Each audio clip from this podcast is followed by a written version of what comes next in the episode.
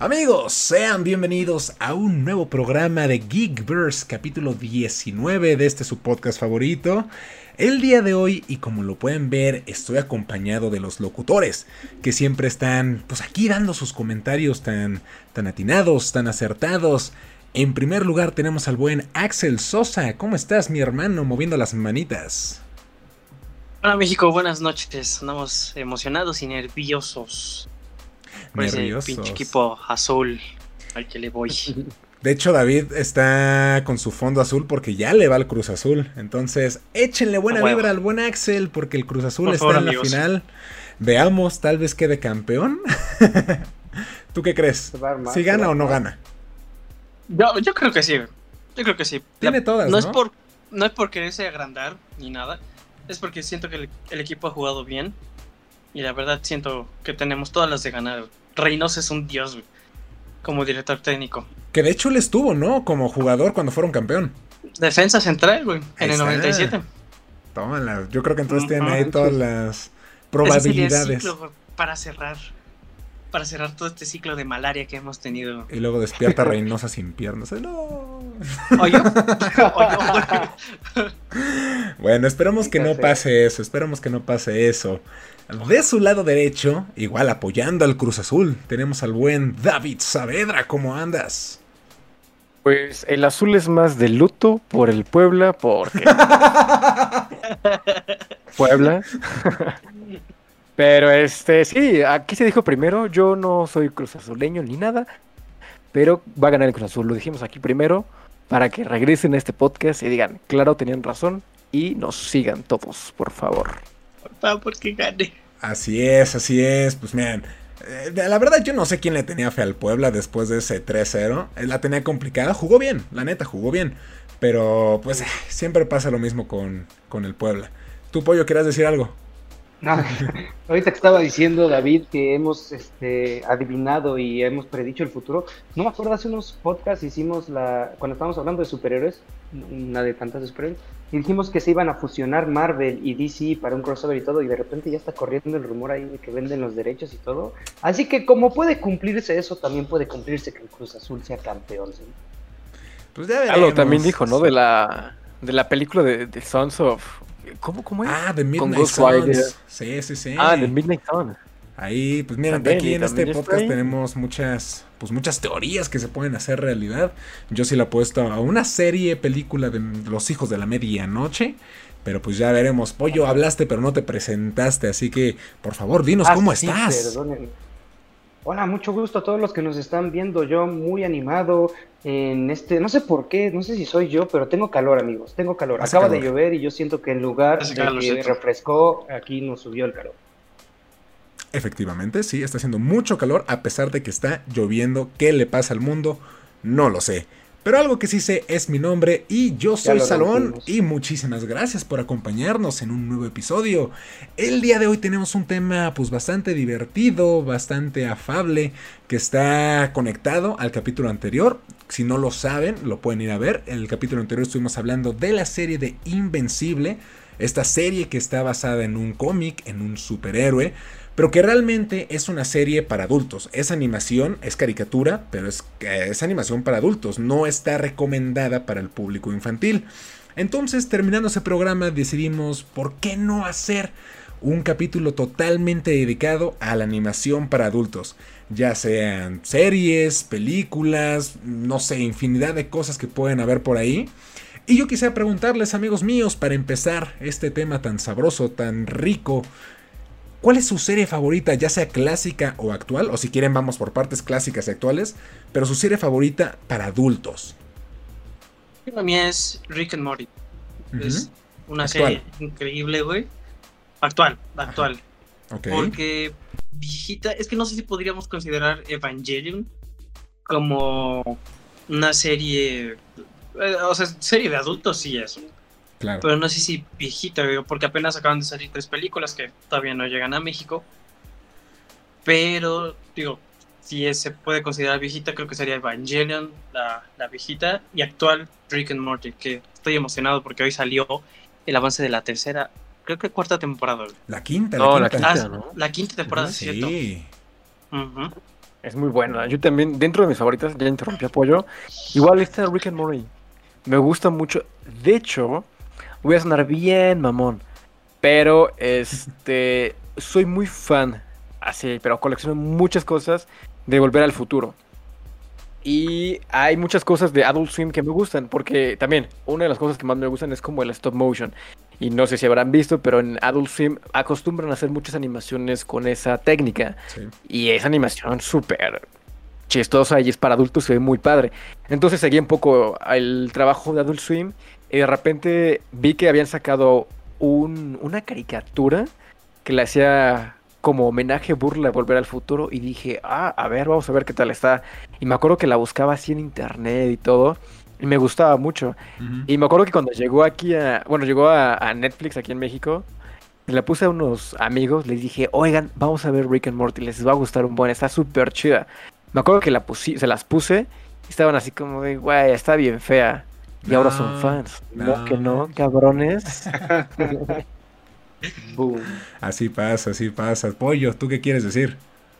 No, yo, yo la verdad estoy haciendo memoria y no recuerdo muchas series para adultos eh, clásicas. Creo que lo que mencionó David, lo que más recuerdo es Adult Sim, creo que me quedo mucho con, con, eso fue. Y a lo mucho también me acuerdo mucho, este, no sé si se acuerdan de MTV, que había una, un cuadrilátero y guerra de famosos oh, en slow motion.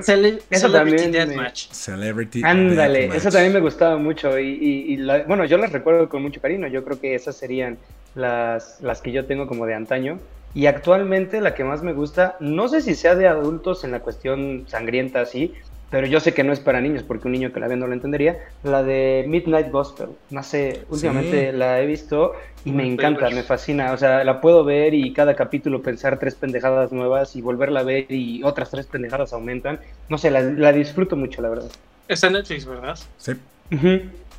es curioso, ese programa es de un podcast. O sea, todo, todo lo que, todos los diálogos provienen de, de entrevistas reales que son con los personajes que interpretan estos como personajes secundarios. Porque el principal es este personaje Rosita que se transforma, que viaja a diferentes realidades, universos y mundos.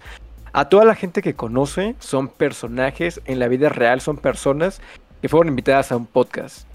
Por eso el personaje al principio empieza él como, como que él tiene un programa y habla, porque viene de, de un podcast que es muy bueno en Estados Unidos.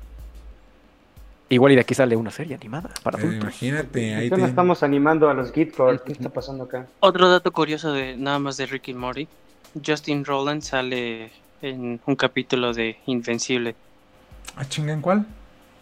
¿Cómo? Creo que es en el sexto o séptimo, güey. Ah, no sabía. ah, ¿sabes en cuál? ¿Sabes en cuál? En el que convierten a, al novio de su mejor amigo en Robot.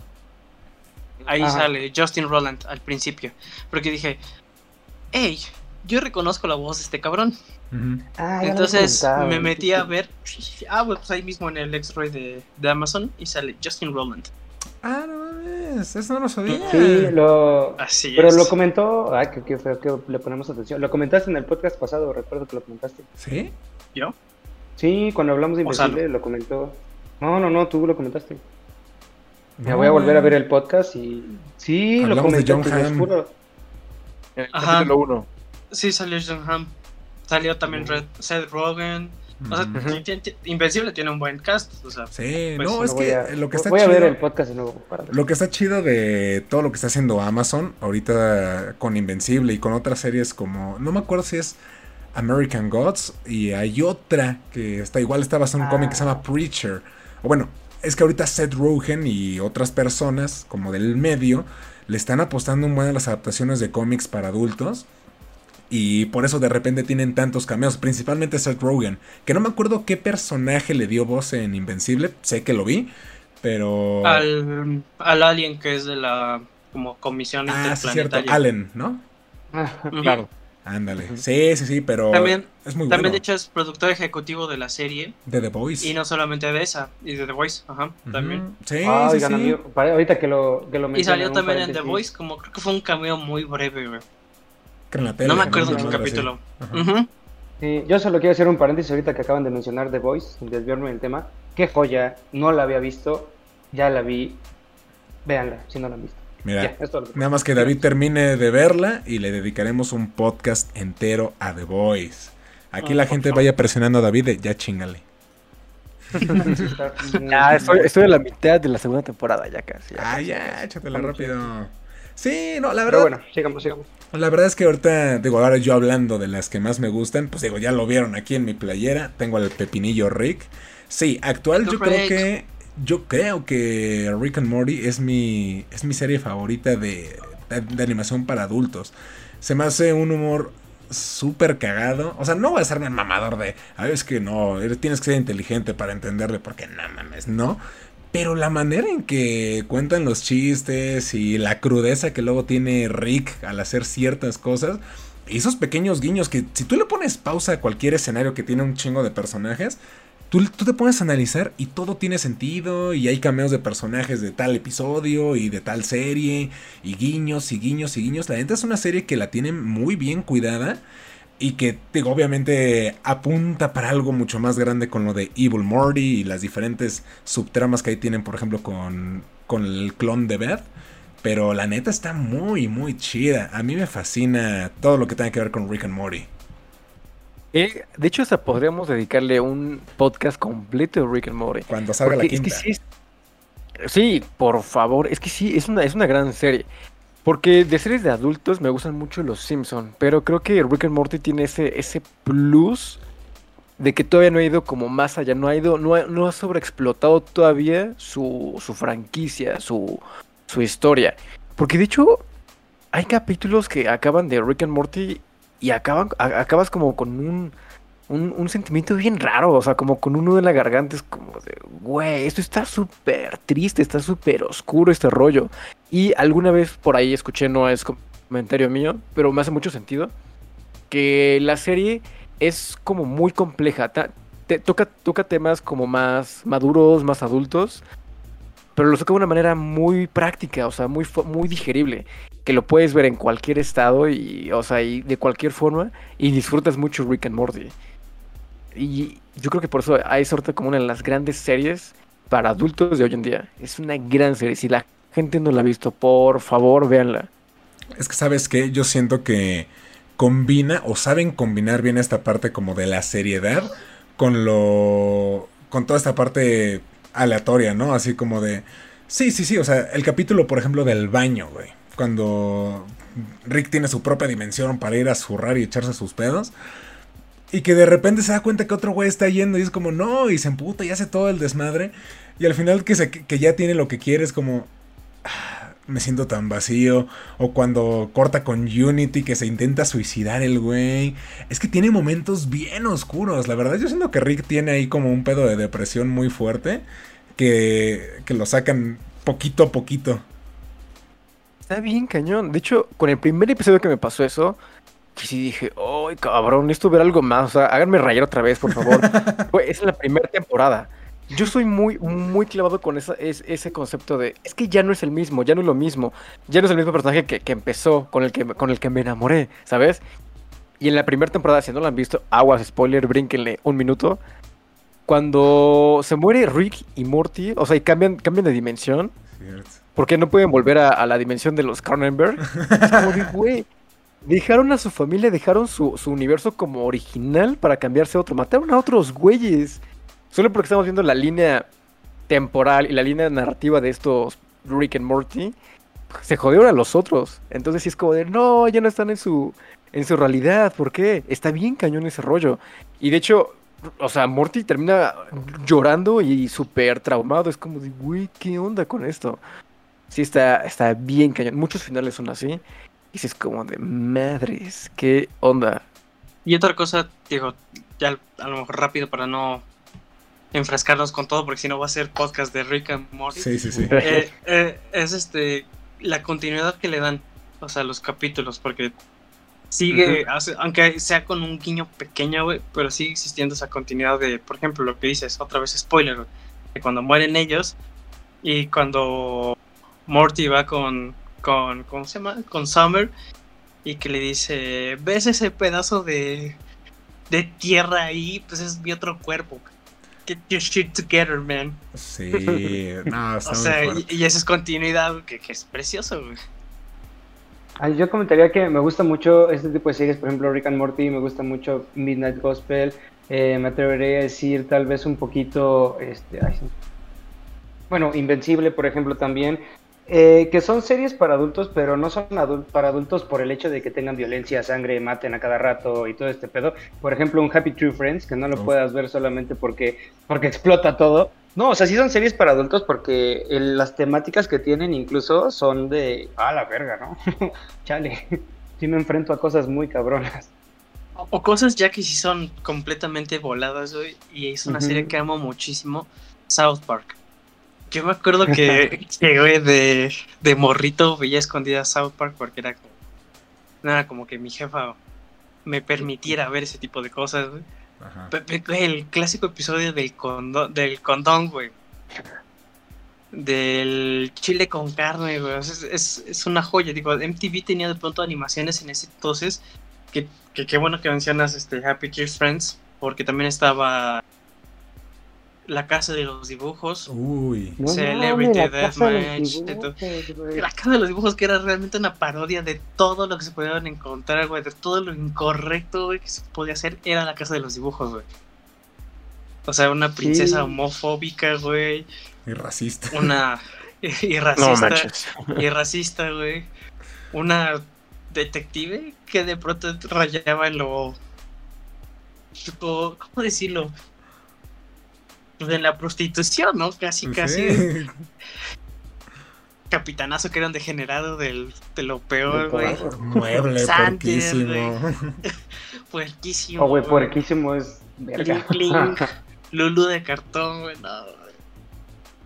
No, la Sí, verdad es eh, que la neta. esa, Dale, esa- dale, dale. Ay, perdón, esa serie me la quiero echar completa, pero no la encuentro en ningún lado. Yo creo que no sé si debe estar Sí. en Paramount Plus, pero Fíjate dónde la encontré. La encontré en YouTube por partes, güey. Hace muchos años. Ah, bueno. muchos, muchos años, güey. Y me la pude echar completa así, güey.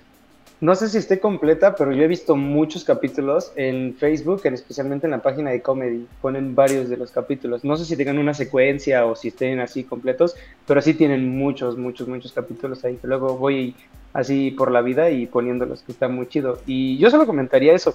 Ahorita que estás mencionando todas estas series, creo que me atrevería a decir que el pionero de estas cuestiones para adultos, no solo en animaciones, sino pues, que hicieron como muchas parodias que eran para niños, fue MT MTV.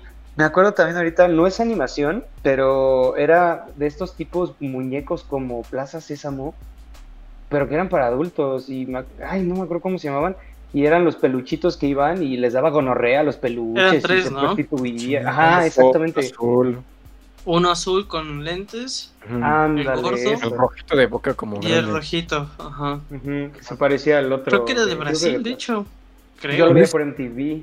Yo lo vi ya muchos años después por YouTube. Es que, digo, debo confesar que yo nunca he visto South Park. Igual, la casa de los dibujos la llegué a ver como una vez.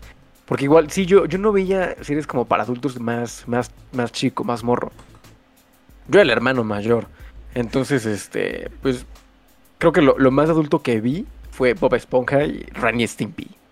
Y creo que, lo- bueno, los Simpson también los veía, pero los veía con mi papá, porque mi papá siempre ha sido como muy fan de los Simpson y por ahí los veíamos en el canal 7 y en Fox. Pero sí, o sea, yo sí, no, nunca vi South Park ni ninguna de esas series. Sí vi Celebrity Deathmatch, porque les digo, he sido muy fan desde siempre de, del stop motion. Entonces me llamaba mucho la atención, porque eran pues, plastilina, o sea, dándonos en la madre. Y sí, eso me, me gustaba porque eso lo llegué a ver con mis primos, que tengo primos más grandes. Entonces era como de, wow, está súper padre. Pero sí, en mi casa no me dejaban ver eso. Sí, no. Por ser escondidas, güey. Por ser Claro. escondidas. Pero amigos, Ya hay que sé. ser sinceros, no, no llevamos muchos años siendo adultos, ¿eh? Ah, aunque no claro. lo crean, gente, estamos jóvenes, aunque no lo, al menos yo que no lo parezco. Sí, no, yo ahí como haciéndole campaña y compañía al buen David. A mí nunca me ha gustado South Park. Nunca he podido ver un solo capítulo completo. Porque desde que yo me acuerdo que tenía compañeros en la primaria, secundaria que lo veían. O sea, que se cagaban de risa y era como... O sea, eh, que era tan grosero, eran tan groseros y tan vulgar a cada rato que no, no podía pasar una, una frase sin decir una grosería. Que a mí no me daba risa eso, era como, mm, o sea, solo les da risa porque insultan, no sé, nunca me ha gustado South Park, ahí sí disculpen a todo, una disculpa a todo el fandom, pero por ejemplo, Celebrity Deathmatch, no, no, no, no, no, no, o sea, era mi serie favorita de, de, MTV. Digo, porque yo tengo hermanos y primos mayores que lo único que veían era MTV. Entonces ahí me chuté, pues, Celebrity Deathmatch, Rainy Stimpy, Daria, que digo, no era, creo que para adultos, pero tampoco era para morros. Entonces, eh, también era una serie como que es muy chida. Había una serie de Spider-Man en MTV que seguía como los acontecimientos de la primera película de Tobey Maguire. Pero lo seguía, o sea, era todo en 3D, pero era más madura. Solo duró 3, 13 episodios. Y de hecho termina muy triste. Deja de ser Spider-Man y termina el traje. Te, tira el traje al río. Pero sí, o sea, a mí sí me gustaba. Y obviamente los Simpson. Yo creo que desde que tengo. En una maleta, ¿no? Sí, lo tiraron en una maleta, en un maletín. Sí, pero los Simpsons yo creo que desde que tengo cuatro años hasta la fecha, mm, los he visto. Ahí sí no, no hay de otra. Sí, es que creo que fue, sin miedo a equivocarme, yo creo que los Simpson fue el primer acercamiento a las series de adultos animadas. Creo que para muchos, al menos, o sea, a mí fue, fue mi caso.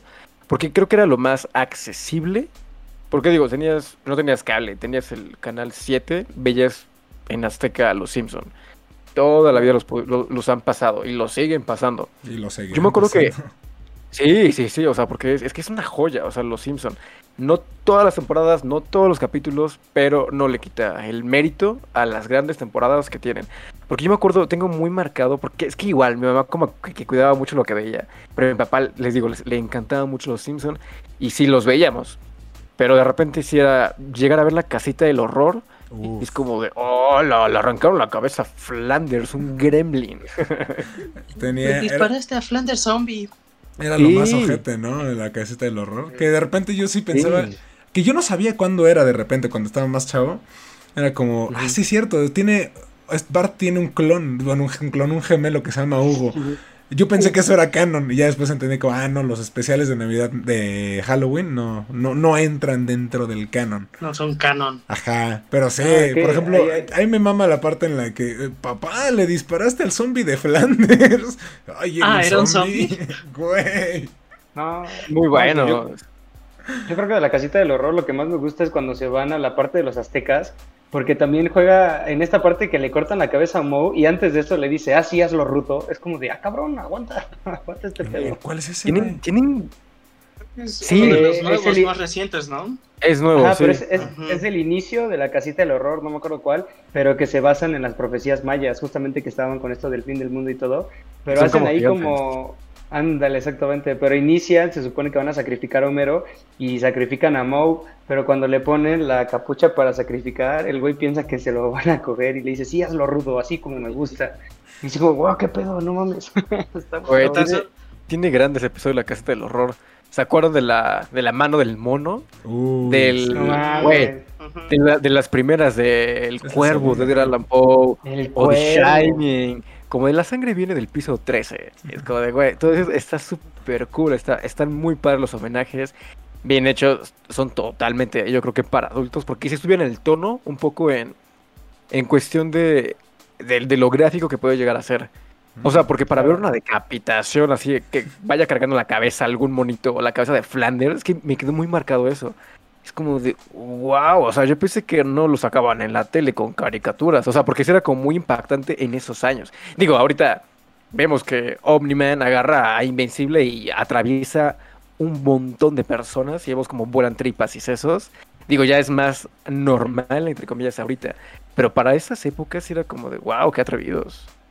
Y tan solo, creo que hay igual un episodio de La Casita del Terror donde están haciéndole homenaje a Inteligencia Artificial, esta película de Steven Spielberg, donde Bart llega ya construido con un pinche robot y el robot dice, ah, sí, no vas a hacer nada si atraviesas a tu papá. Y madre, es corta Homero a la mitad, güey. Sí, Cuando, Bart se va al bachillerato del infierno y lo tortura y lo madrea. No, y aparte es que, o sea, eso tienen mucha razón, porque de hecho, en las primeritas. Yo creo que de la. yo creo que fue de la segunda o tercera, como hasta la séptima. siempre ponían como un anuncio antes de, ¿sabes qué? Lo que van a ver está un poquito pesado, digo, con el humor, ¿no? De los Simpson.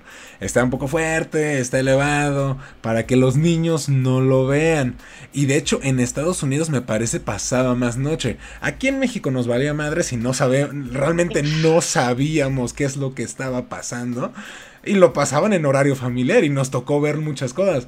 Yo la primera vez así como dice David que la cabeza de Flanders a mí me pasó cuando Homero tiene el cabello de, Snake y que le saca el corazón a Moe y es como, ¡oh, bestia! Que cae en su plato de frutilupis. Ahí sí, esa fue la vez que dije, ¡wow! Esto no está tan bueno de ver. Y me acuerdo que la apagué y dije, bueno, ya. Mucha y durmiendo era... una noche así. Sí. Además era, era, en horario familiar y no pasaban un capítulo, güey, pasaban como cuatro o cinco. Es que son tres segmentos en cada casita del horror y era como, vaya, esto sí estuvo muy, muy cerdo.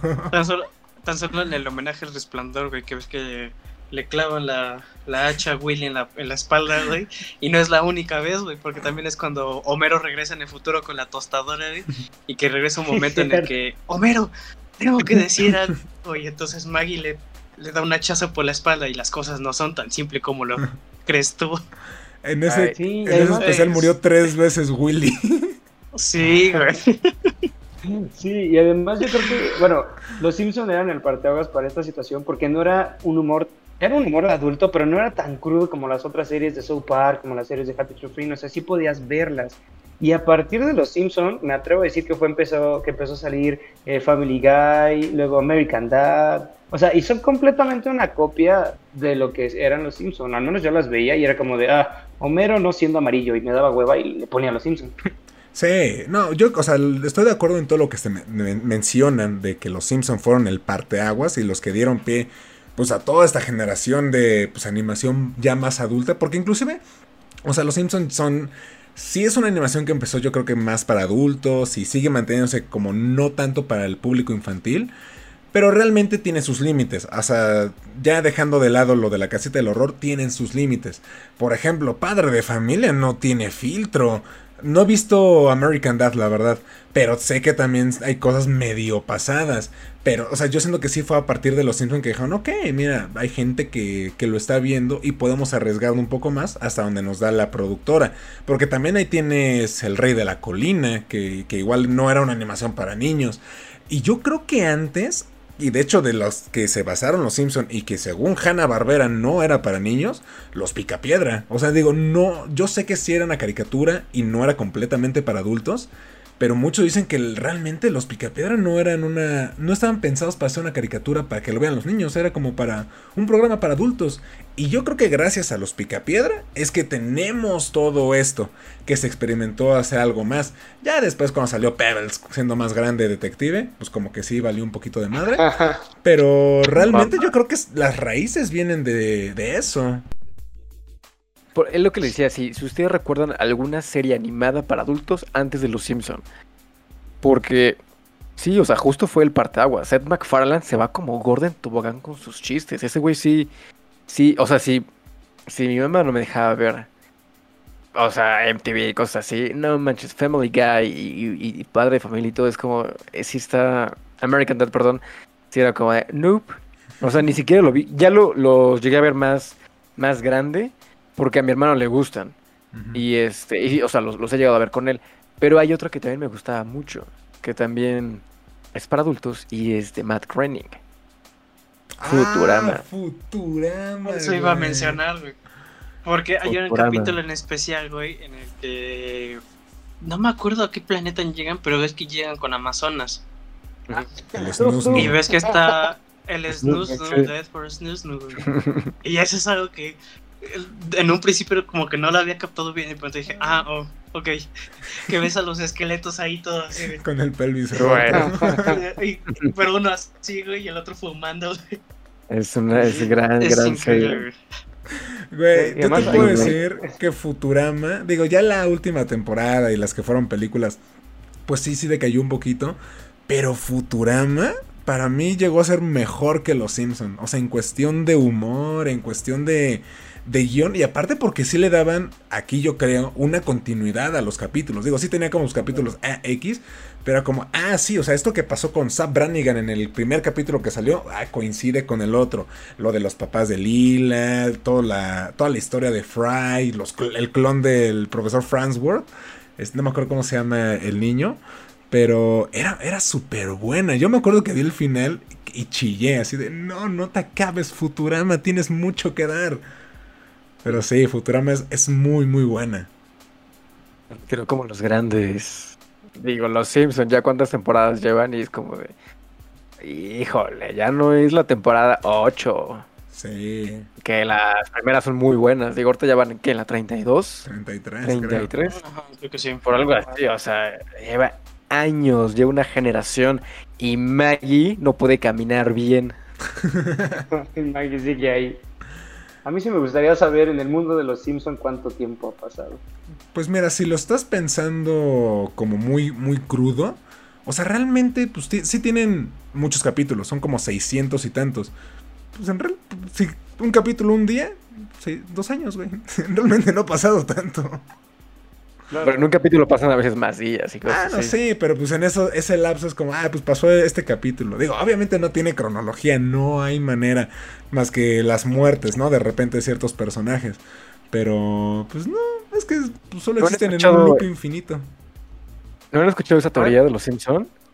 Ah, digo, antes de que cambien de los Simpson, de que Homero está muerto. Ah, inocente palomita. Es justo en el episodio en el que, de, ajá, en ese, ¿no?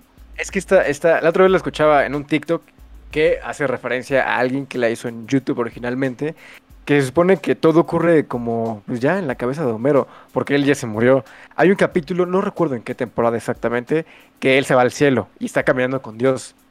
Ajá. Y ya le dice Homero, oye, este, ¿cuál es el sentido de la vida? Y le dice, ah, lo vas a descubrir en, creo que seis, meses.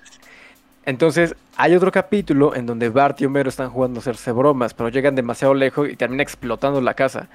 Y Homero se va al hospital y todo, entonces supone que él está como en coma o muriendo, no, no estoy tan seguro. Y a partir de ahí, por eso es que los Simpson cambian como de tono, por eso todo es más como extravagante, van a otros países, conocen celebridades, Homero va al espacio, porque todo ocurre en la cabeza de Homero. Y por eso los niños no crecen. Ajá, por eso no crece, por eso como que no pasa el tiempo. Y es como de... Mm, una creepypasta. Es un, es un gran creepypasta. Yo solo quisiera hacer una pregunta muy, muy, muy rápida. ¿Qué piensan de, por ejemplo, de lo que le pasó a los Simpson específicamente con Apu, de esta cancelación de ciertos chistes, de ciertos personajes y todo, tomando en cuenta que es una serie para adultos, tomando en cuenta que es una serie que, pues, básicamente se dedica un poquito a esa parte de, pues, de la sátira, de la parodia, de ser un poquito chistes, a veces negros. Es un punto que no tocaremos en este podcast.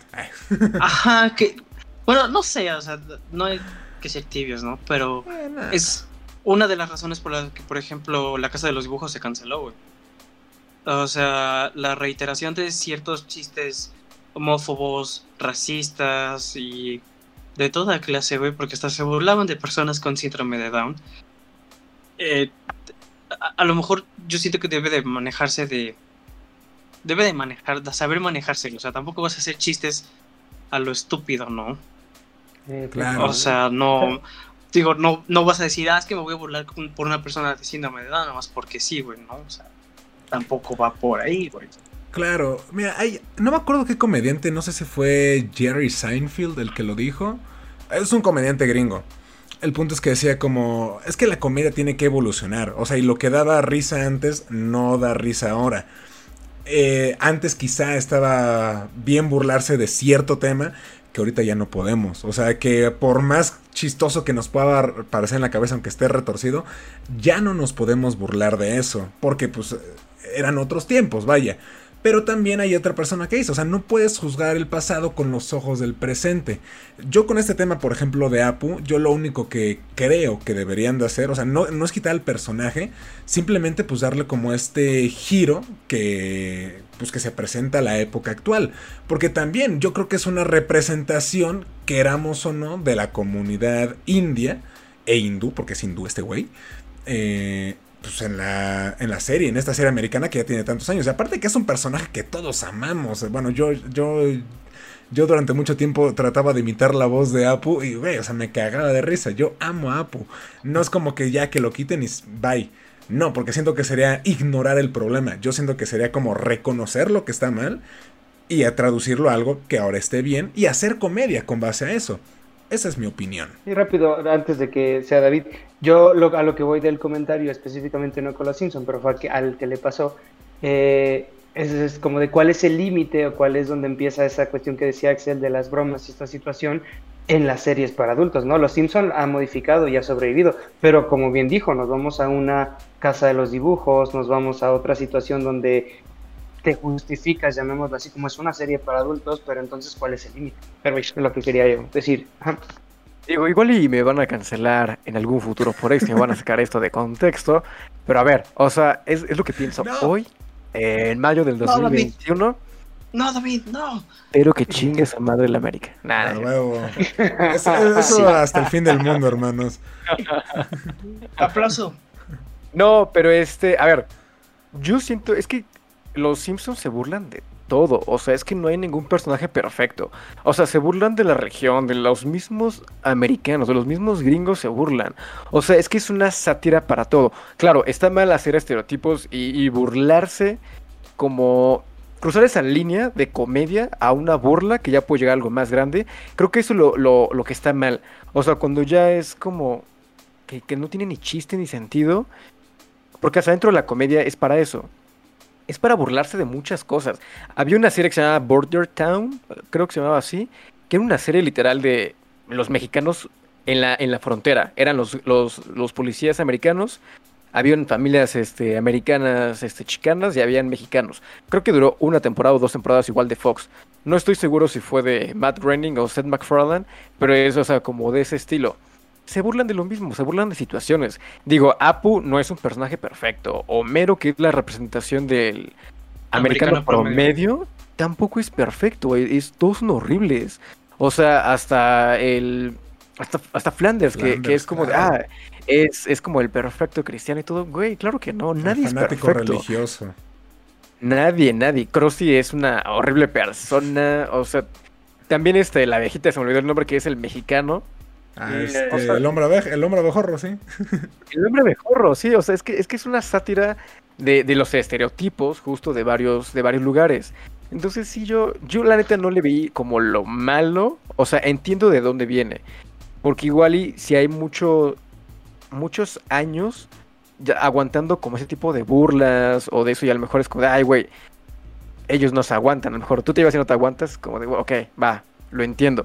Entonces sí, si a la gente ya, ya, le, ya le, le, molestó y te están pidiendo que lo, que, que lo quites o le bajes, pues ya es como de, bueno, ok, hay que ceder.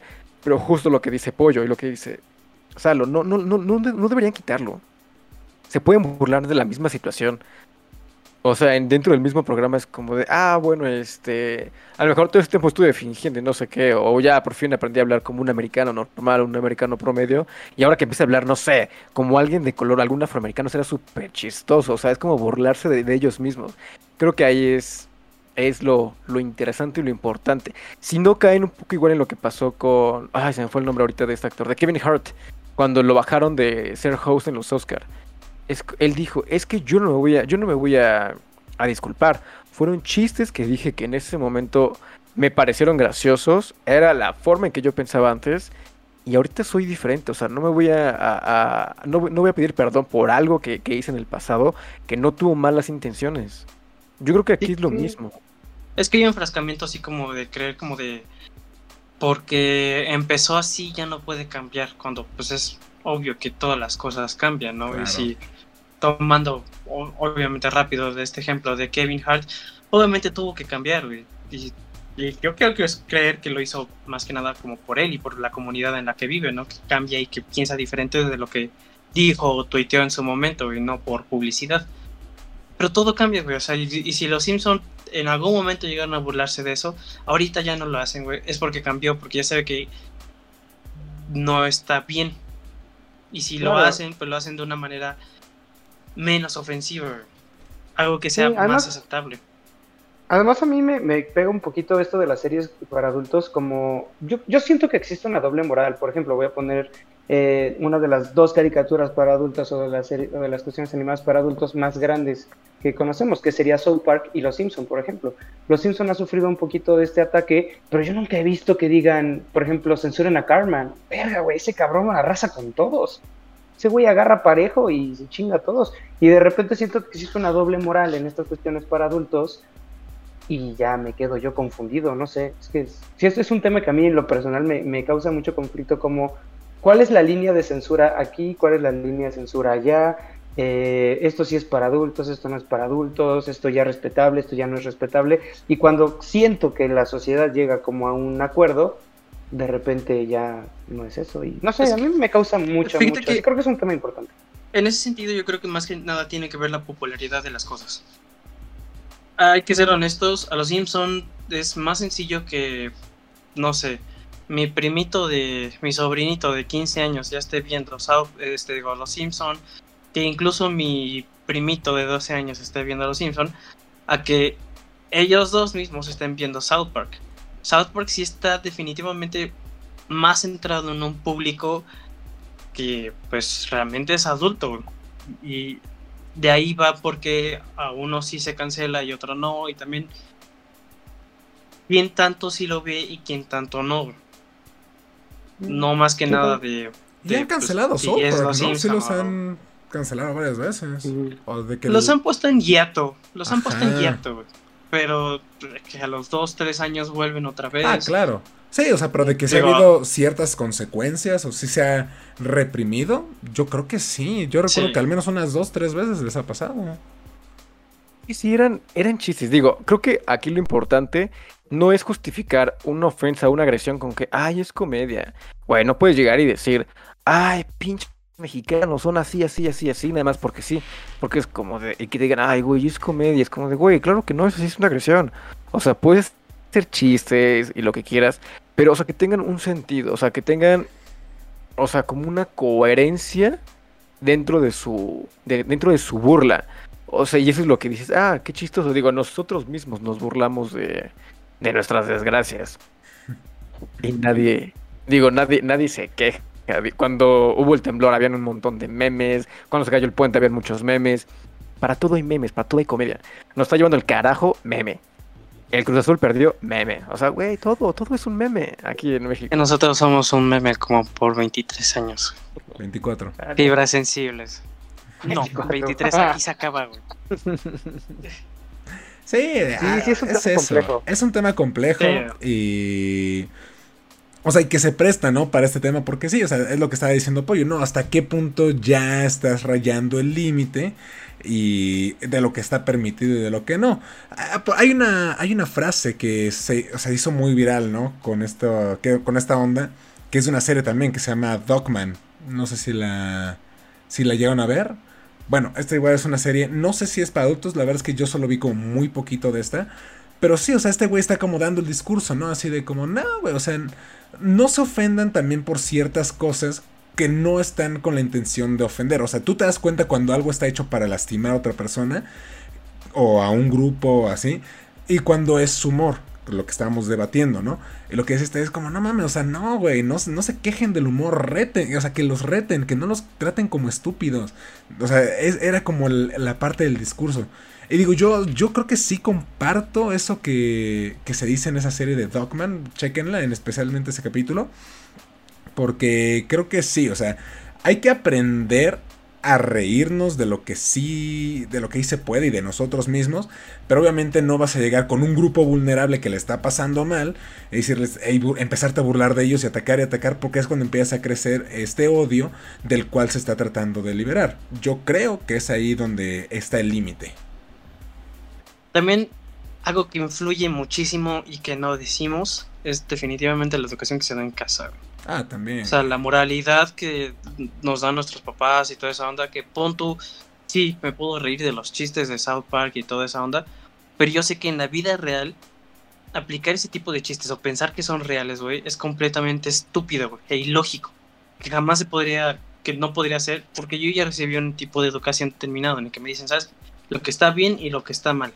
Incluso yo mismo dentro de las vivencias diarias y toda onda, sé distinguir lo que está bien y lo que está mal. Claro. Claro, no quitarle ese tono de, pues al fin y al cabo de caricatura, de programa. Sí, no, y por ejemplo, porque también las caricaturas tocan temas como le hacemos con Rick and Morty, temas ya realmente más fuertes. Por ejemplo, a mí siempre, yo lo uso de referencia con estas personas que luego tienen depresión.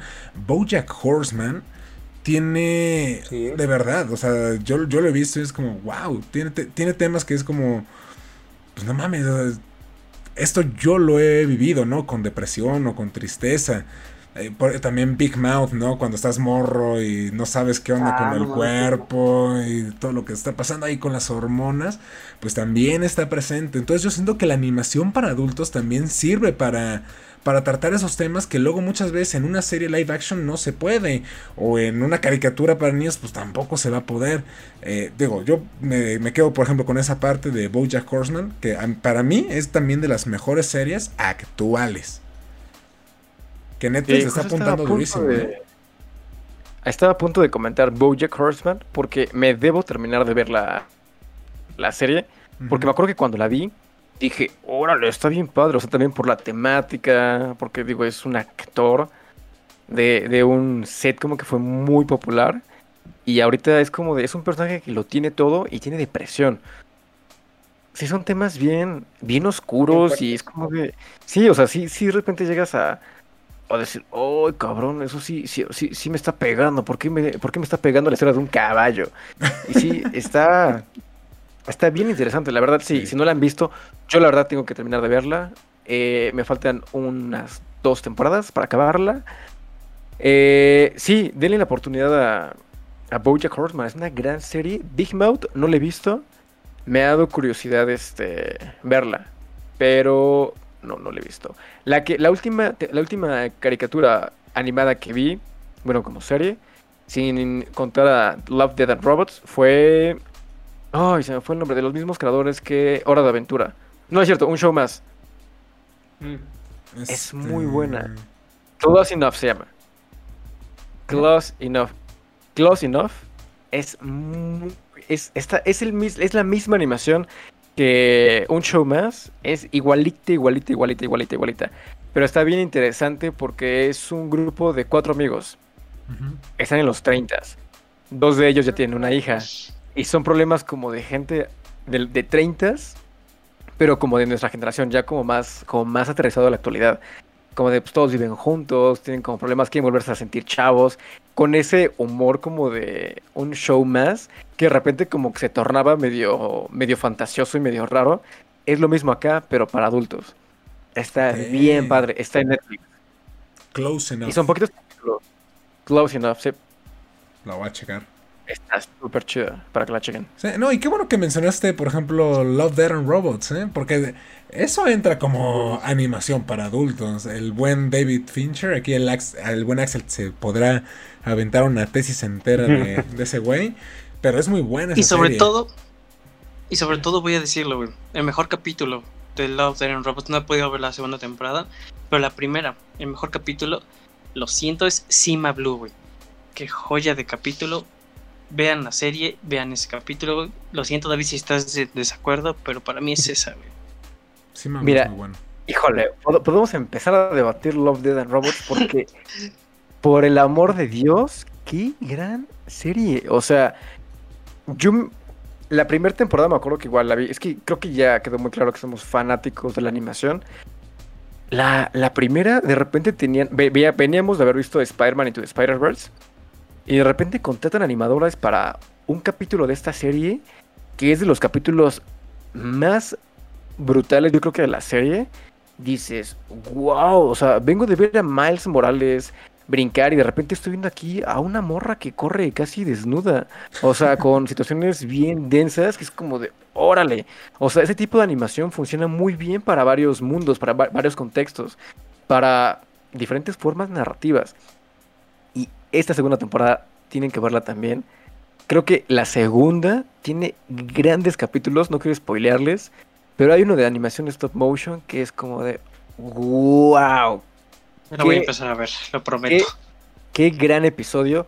Y hay un episodio también de los mismos creadores de Oye, esta serie. Hug Me, I'm Scared, la de los títeres. Ah, no mames. Don't Hug Me, I'm Scared. Sí, sí, sí. Sí. Hug Me, I'm Scared es de, los mismos. Que está bien padre. Tiene varios capítulos muy buenos. Es más corta esta temporada. Pero. Wow. Tiene, tiene varias joyitas. De hecho, por ahí hay, un capítulo. Que.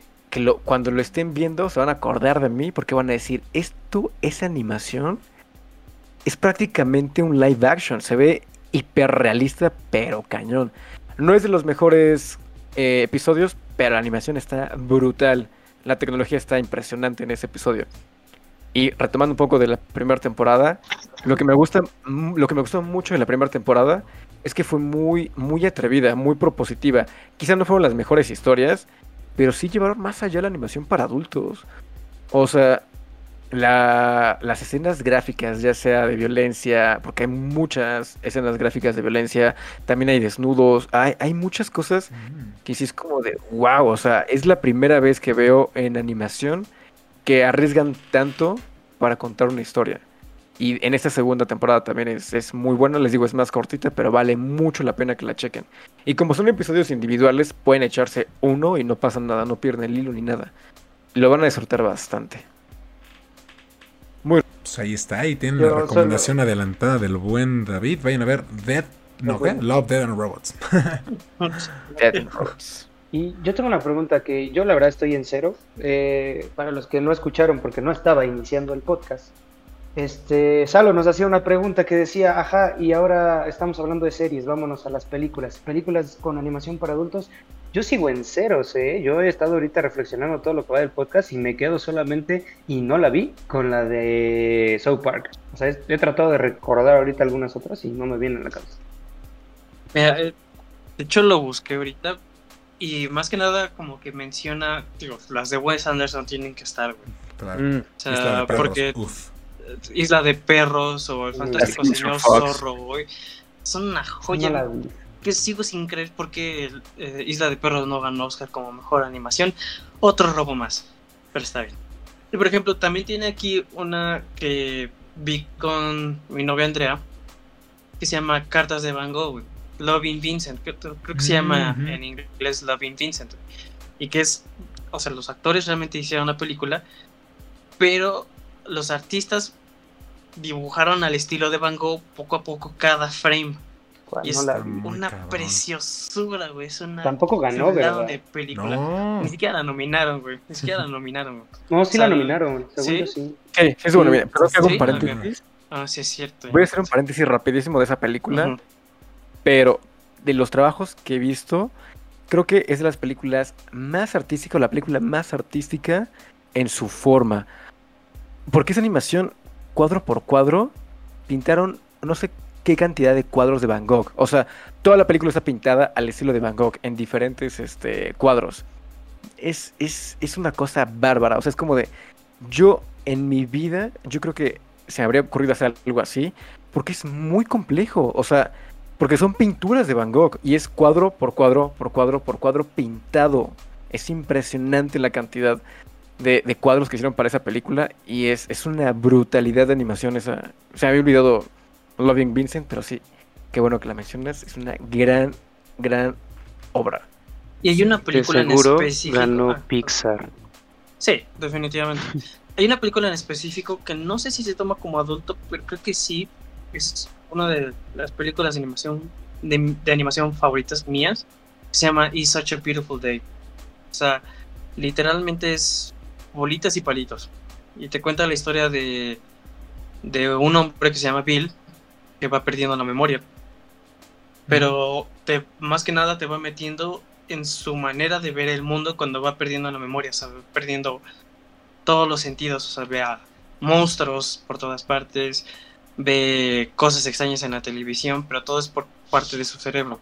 Y la manera en que te cuenta la historia es increíblemente hermosa. No lo he visto. Yo, yo tengo una duda, no sé, creo que si piensan igual que yo. Eh, las películas, se me está viendo, de los estudios Gilby, Gil, ¿sí, no? Gilby, no he visto ninguna. Yo sí he visto varias y tengo ahí una, ay, no sé, tengo una cuestión atorada porque no son completamente para adultos, pero tampoco considero que sean completamente para niños. No, es eh, que... Tengo ahí como un Mira, Gilby será un episodio completo. Pero sí, o sea, es que Gilby no. O sea, nosotros vimos, por ejemplo, yo me acuerdo del viaje de Chihiro en la primaria. Pero no le entendí ni madres. O sea, la disfruté y se me hizo bonita. Se me hizo bonita. hasta la fecha la ahora veo. Que la veo ahorita la veo y digo, ah, sí está chida, ya le entiendes más, ¿no? Pero realmente las, las películas de Studios Gilby no. no aparte de que es anime, o sea, que también es otro tema. Eh, no, no creo que hayan sido enfocadas para niños. Tampoco creo que sean para adultos. Realmente es como arte, dirían los japoneses. Y a quien le guste y quien lo puede entender. Yo siento que va más por ahí. Pero sí, no, para niños no son. Y es que está muy basado en la cultura japonesa, perdón, digo, como en mucha mitología, muchas leyendas. Entonces igual y para nosotros es como de, oh, pues debe tener sentido, o quizá no, soy muy ignorante, pero tiene un trasfondo bien cañón en todas las películas, y son películas muy buenas, tienen, yo igual no he visto todas, ni demasiadas, pero las pocas que he visto sí es como de, órale, están bien padres. Sí, sí, sí, es que ahorita me acordé de todo eso. No sé si la de la tortuga roja sea de esos estudios, de los estudios, creo que sí. Eh, y me acuerdo porque ganó en su año, ganó a Oscar a la mejor animación y yo la vi porque había ganado y a mí me impresionó que no tiene un solo diálogo la película, no tiene nada. Y dije, esto no es para niños, para nada. Y yo la vi con esa intención, pensando que era como más animada infantil. Pero no, es que los japoneses hacen cosas muy bonitas pero que no, o, que es, muy de ellos, vaya, o sea, que es como, no, no creo que lo estén pensando como para todo el mundo, sino como vamos a retratar nuestra realidad o nuestras leyendas, lo que sea, vivir nuestros mitos, y pues ahí están, ¿no? La quien lo quiera comprar y quien lo quiera consumir, qué chido, pero yo siento que eso es muy parte de su cultura. Ajá, yo voy a decir justo mi película favorita. Híjole, estoy últimamente he estado muy obsesionado, ya lo he recomendado. No manches, me olvidado. Ahorita me acordé. Pero no manches Frida 2, wow. No, este, las vacaciones de Derbez 2. Uf. Serie 10 de 10. no, este. Había mucho tiempo que quería verla, la había evitado bastante tiempo y cuando la vi fue como de wow. O sea, sí me, me quedé muy impresionado. Lo voy a volver a repetir, lo he dicho creo que en dos, tres podcasts, pero Akira me, me, ha, me ha creo, yo creo que en estos últimos meses, sí es como de, órale, y estoy investigando también de la peli, fue una película que, que cambió la forma de hacer animación en Japón, porque fue muy propositiva, fue arriesgada, y fue de un manga también muy complejo, que les digo, lo han intentado llevar a la pantalla grande y no han podido. Y ahorita creo que estaba en manos de Taika Waititi, pero pues parece que todo no, que no, no se puede todavía. Pero si pueden de verdad verla, si les gusta, es muy cyberpunk, es muy Blade Runner. Estoy viendo, Por cierto, eh, pero ¿dónde, dónde más para hacer rápido este paréntesis. Lo de Loving Vincent sí perdió contra una película de, de Pixar, ahorita lo acabo de buscar, y fue contra Coco. Entendí por qué tengo cierta adversión contra Coco. No por, no por nada, pero Ah, e, e, es bonita, es bonita. Y le robaron también la mejor canción a Sufjan Stevens, Sí, esa también me dolió, tengo que aceptarla. Yo sí quería que ganara This Is Me. No, esa no es, güey. No, pero yo quería que ganara This Is Me. Esa estaba justamente con la. de... también estaba fea esa canción. Estaba. Nah, no es cierto, estaba bien. Sí, güey, la neta, sí. Ya, ya, ya después se pelean, güey, en privado. Lo que le está diciendo es que tema, este tema nos da para mucho de qué hablar. Yo siento que se merece una segunda parte porque todavía hay muchas cosas que no comentamos. Creo que valdrá la pena ahora hablar específicamente de películas. Y digo, no sé qué opinan ustedes si lo dejamos acá. Ya casi llevamos una hora de podcast grabado. Así que no sé si quieran aventarse un comentario final. Yo tengo una recomendación para toda la gente porque no mencionamos esta serie. Así que adelante amigos vean Loving Vincent. Se tardaron cinco años y medio en hacer esa película. Y es muy, muy hermosa. Sí, véanla, por favor. Es es súper artística. La verdad, los va a dejar impresionados porque el, trabajo no es digital. Es, es pintura. O sea, lo que están viendo, lo que van a ver es pintura. Por eso lo hace más impresionante. Sí, yo también apoyo mucho lo que dice Axel. Y vean Love, Dead and Robots y Akira, por favor me voy con las mismas recomendaciones. Yo, por ejemplo, no he visto Love and, eh, Vincent, eh, nada más este, Love and Vincent, se me fue el nombre. Cuando bien. Love Dead and Vincent. Love Dead and Vincent, ándale, estoy mezclando bien aquí. And Morty. Güey, ¿ya se dieron cuenta que siempre tengo que combinar nombres? ¿A quién cambié el último? ¿Calvin Harris, dije? Sí, A Henry Cavill le dice Calvin Harris. ándale, dije Calvin, Harris. Qué horrible soy, neta, nefasto. Pero bueno, a lo que voy, vean estas recomendaciones. Yo no he visto la de Vincent Van Gogh y me encanta. Y me siento mal conmigo mismo. Muy bien, pues ahí tienen las recomendaciones de estos muchachos, vayan a verlas. Yo les voy a recomendar una serie que me gusta mucho, que está en Netflix, tiene ahorita dos temporadas, y se llama Final Space. Es igual una animación para adultos y está divertida, la verdad. Son creo que ahorita 16 capítulos, no son muchos, pero está muy, muy, muy cagada. Es como una fusión entre Futurama y Guardianes de la Galaxia. Hecha caricatura. Yo creo que es todo eso. Ustedes lo van a ver y al primer capítulo que lo vean con, con Gary van a decir, este güey es Star-Lord o es Fry. Entonces, chequenla, a mí me gusta mucho, es muy divertida. Y pues amigos, llegamos al final de este episodio, el episodio 19. Cada vez son más, cada vez llegamos a la meta, porque ya se va a acabar este programa, amigos míos. Lo siento. No, no es cierto. Pues amigos, muchísimas gracias por acompañarnos en este programa, en este, en este podcast. Axel, por favor despídete y dinos tus redes, donde te podemos encontrar. Buenas noches, México. Me pueden encontrar en Twitter como Axel Sosa 018 y en Instagram como Axel Sosa 22 y que gane la máquina, por favor. Ánimo, ánimo a todos los cementeros que nos están escuchando. David, tus redes y despídete, por favor. Bueno, mis redes pueden buscarme como David Sal con doble A en Instagram y David bajo Sal con doble A en Twitter. No me busquen como Real Guillermo del Toro porque no me van a encontrar. Y también pueden buscar mi productor que se llama 1995 en Instagram. Ahí está, vayan a seguirlo, todos sus proyectos.